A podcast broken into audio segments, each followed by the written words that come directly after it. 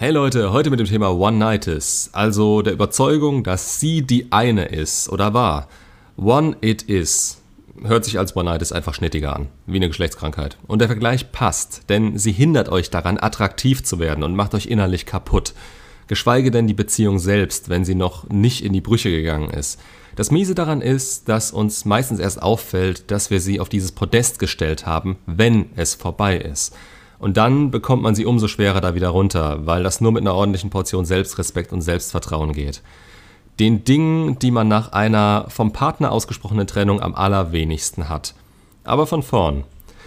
Um eine One-Nightis von Anfang an zu vermeiden, ist es wichtig zu wissen, dass das, was Disney und auch gerne mal die ganze Gesellschaft euch in ihrer pseudoromantischen Art eintrichtert, also die eine Seelenverwandtschaft, jeder Topf hat seinen Deckel und und und, dummer Scheiß ist. Es geht aber einzig und allein darum, ein Ziel zu haben, das so hoch gesteckt ist, dass es euch letzten Endes nur unglücklich machen kann. Natürlich ist es schön zu wissen, dass die Frau, die man kennengelernt hat, diejenige ist, die für einen bestimmt ist. Aber das ist nur schön, wenn man sie gerade kennenlernt und auch um die Beziehung aufrechtzuerhalten. Es kommt euch sowieso so vor. Diese unglaubliche Anziehung und tiefgreifende Bindung. Ist aber leider alles logisch und evolutionstechnisch erklärbar. Hier ein Crashkurs. Ihr lernt eine Frau kennen und von Anfang an ist diese Spannung zwischen euch, die euch wie magisch anzieht. Das ist die Anziehung und die ist nichts anderes als eure Körper, die beispielsweise mit Pheromonen, also biochemischen Botenstoffen, miteinander interagieren. Ihr findet euch heiß und ab dem Moment könnt ihr nicht mehr viel falsch machen. Ihr wurdet nebenher von der Frau als attraktiv eingeschätzt. Ihre Anforderungen wurden rein körperlich erfüllt und im Gespräch selbst zeigt sich, dass ihr eigentlich auch machen und labern könnt, was ihr wollt. Sie ist darauf eingestiegen, hat über jeden Mist gelacht und fand euch hochinteressant. Was ist passiert? Die Frau ist in euren Frame eingetreten und hat angefangen, sich an euch anzupassen und ein Narrativ zu erschaffen, in dem alles, was ihr macht, interessant und folgenswert ist. Das bringt euch immer mehr zusammen, macht es euch leicht, mit ihr zu interagieren und auch lange Gespräche über euch zu führen. Gerade nach einer langen Nacht zusammen wird das Ganze immer tiefgründiger und intensiver. Hier kommt die Bindung ins Spiel. Die Limerenz, also die Phase, in der ihr noch die rosarote Brille aufhabt, verhindert, dass ihr großartig Fehler ineinander seht und ihr lasst euch immer mehr und mehr ungebremst aufeinander ein. Dieses Zusammengehörigkeitsgefühl entsteht durch immer mehr Zeit miteinander und schöne Momente, die euch so himmlisch vorkommen. Ihr versteht euch teilweise blind, alles ist so schön miteinander und die Zeit, in der man nicht zusammen sein kann, wird irgendwie komisch, weil es sich anfühlt, als wäre einem dort irgendwas genommen. Und hier wird's kritisch. Es ist nach wie vor alles normal, alles körperlich und erklärbar, aber ihr macht teilweise eine größere Sache daraus, als es Sinn machen würde. Nicht emotional, da soll genau das passieren, dass ihr euch bindet aber ihr fangt an, sie aus einer Perspektive zu sehen, die sie nicht mehr wirklich auf eine Stufe mit anderen Frauen oder Menschen zeigt.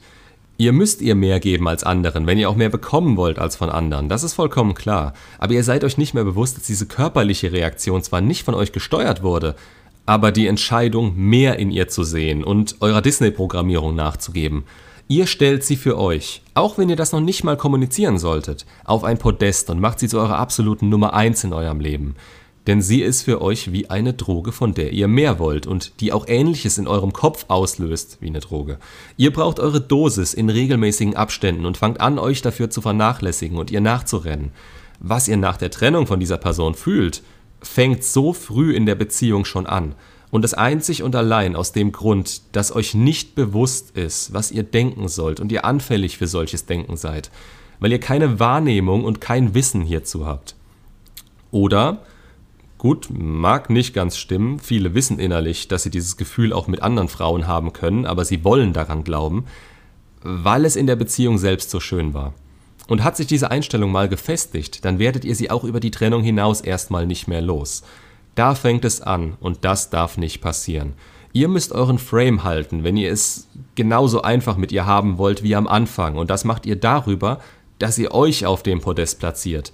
Ihr könnt immer nur so viel geben, wie ihr auch habt und arbeitet ihr nicht mehr an euch, habt ihr nach und nach immer weniger, das ihr auch teilen könnt. Nur eure tolle Vorstellung, wie super sie doch ist und dass ihr nie wieder so eine Frau treffen werdet, ja, ist halt ein totaler Fehlschluss. Übrigens fange ich gar nicht mit Beziehungen an, die in den ersten sechs Monaten schon so viel Stress und Probleme hatten, dass ein On-Off-Drama oder ein zeitnahes Ende kam. Denn die schaffen es nicht mal, die Limerenz komplett durchzuhalten. Da braucht mir niemand damit zu kommen, dass die Beziehung ja so intensiv war. Das war allein die körperliche Anziehung und der Gedanke daran, dass es mit der jetzt klappen muss, weil man ja normal mit ihr reden und sich auf sie einlassen kann. Bindung entsteht innerhalb der Limerenz am schnellsten. Danach steigt sie nur noch ganz langsam und man hat eine sehr wackelige Basis, wenn das der Fall war. Da will man sich meistens einreden, dass es mehr war. Unter anderem, weil man es relativ so gesehen und gespürt hat. Mehr als wirklich da war. Und die One-Nights ist dafür prädestiniert. Letzten Endes seid ihr es, der sie aufs Podest gestellt hat. Und das ist der erste Fehler. Denn da kriegt ihr sie nur noch durch einen ziemlichen Mindset-Wechsel runter, der innerhalb einer Beziehung fast nicht mehr möglich ist. Das würde euch Anziehung kosten, wenn ihr sie urplötzlich anders behandelt als davor, weil euch aufgefallen ist, dass ihr sie über euch und euren Purpose gestellt habt. Sie hatte dann ein gewisses Maß an Aufmerksamkeit von euch, was natürlich auch nicht zu verachten war. Und sie will dann eigentlich, dass ihr einen Weg findet, sowohl weiter das geben zu können, weil sie sich sonst vernachlässigt fühlt, als auch, dass ihr euren Mist hinbekommt und eurem Potenzial nachkommt. Irgendwoher muss die Zeit aber kommen, beides zu machen, und die hat man meistens nicht. Und nach einer Beziehung ja, bei einer Trennung, bei der ihr so richtig merkt, wo ihr in der Beziehung standet und wo ihr jetzt ohne sie steht, da habt ihr sie als eine Säule in eurem Weltbild und eurem Alltag aufgebaut. Nicht zu verwechseln mit der Bindung, bei der ist klar, dass sie euch im Nachhinein triggert. Aber wenn nur die wäre, dann würde es euch niemals den Boden so unter den Füßen wegreißen und euch so unbedeutend und klein fühlen lassen. Denn mit dem Gedanken, dass sie die eine für euch war und möglicherweise nie wieder in euer Leben zurückkehren wird, ist euer Leben ein ganzes Stück wertloser, als wenn ihr wisst, dass euer Leben sich um euch dreht und ihr maximal Leute von dem Wert und Kaliber anzieht, wie ihr euch innerlich fühlt und nach außen präsentiert. Und schaut euch an. Schaut euch wirklich an, was nach einer schlimmen Trennung passiert ist, in der ihr dachtet, dass ihr euer Leben mit ihr verbringen wolltet und euch nicht mehr im Fokus hattet. Manche von euch kennen das so gar nicht, weil sie teilweise und intuitiv ein bisschen was richtig gemacht haben, weil sie sich nicht in ihre angebliche Perfektion für einen selbst reingesteigert haben, sondern sie behandelt haben wie einen Menschen. Zwar den vermutlich wichtigsten Menschen neben sich, aber nicht wie ein Überwesen, das dafür verantwortlich ist, dass man Glück empfinden kann. Kurz nach einer Trennung geht es einem meistens schlecht, gerade wenn sie fremdbestimmt ist. Das ist die menschliche Urangst. Wir sind darauf konditioniert, Bindungen einzugehen, um unser Überleben zu sichern. Bricht so eine wichtige Bindung weg, versuchen wir diese innerlich schnell wiederherzustellen, obwohl wir nicht mehr in einer Zeit leben, in der Trennungen von unseren wichtigsten Mitmenschen möglicherweise den Tod bedeuten. Es ist eine nutzlose Angst, aber sie ist in uns, in jedem von uns. Verwechselt das nicht mit der One-Nightis. Wichtig ist, dass ihr wisst, dass egal was passiert, wenn ihr euch um euch kümmert, aufsteht und weitermacht, dann wird alles wieder gut. Das bringt euch nicht um. Es ist schmerzhaft und gibt euch eine Perspektive auf euer Leben, die nicht unbedingt hätte sein müssen. Aber es eröffnet euch auch neue Chancen. Im Nachhinein ist die Bonitis natürlich das Übelste, was passieren kann. Zu denken, das Glück wäre von einem anderen Menschen abhängig, der keine Gefühle für einen hat oder einen ablehnt. Was gibt's Schlimmeres? Wir machen uns zu einem Abhängigen von einer Droge, die nicht mehr zu existieren scheint, weil wir genau die eine wollen weil wir uns innerlich auf sie eingeschossen haben. Aber wir müssen uns immer erinnern, dieser Mensch, den wir damals kennengelernt haben, hat uns akzeptiert, wie wir sind und ist in unseren Frame eingetreten. Das war der einzige Grund, weshalb sie uns so zugetan und auch so zugänglich für uns war. Das ist jetzt nicht mehr der Fall und wenn wir unseren Frame verlieren bzw. ihn nicht mehr wiederherstellen, dann wird niemand so zu uns sein, denn man kann nirgendwo eintreten, wenn der Frame nicht existiert.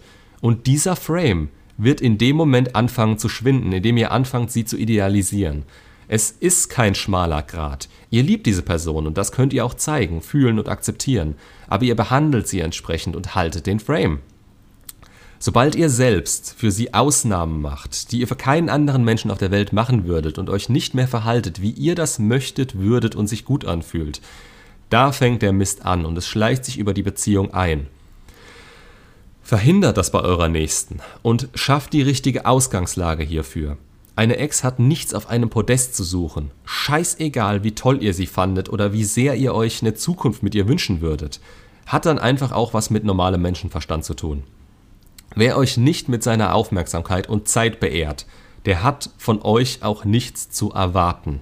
Das macht euch unattraktiv und wird dazu führen, dass euer Selbstwert da bleibt, wo ihr ihn hingeworfen habt, tief unten im Dreck.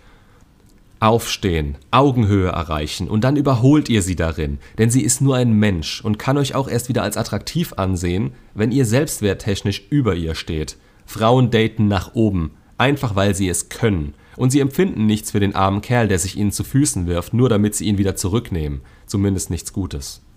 Macht's gut und bis zum nächsten Video.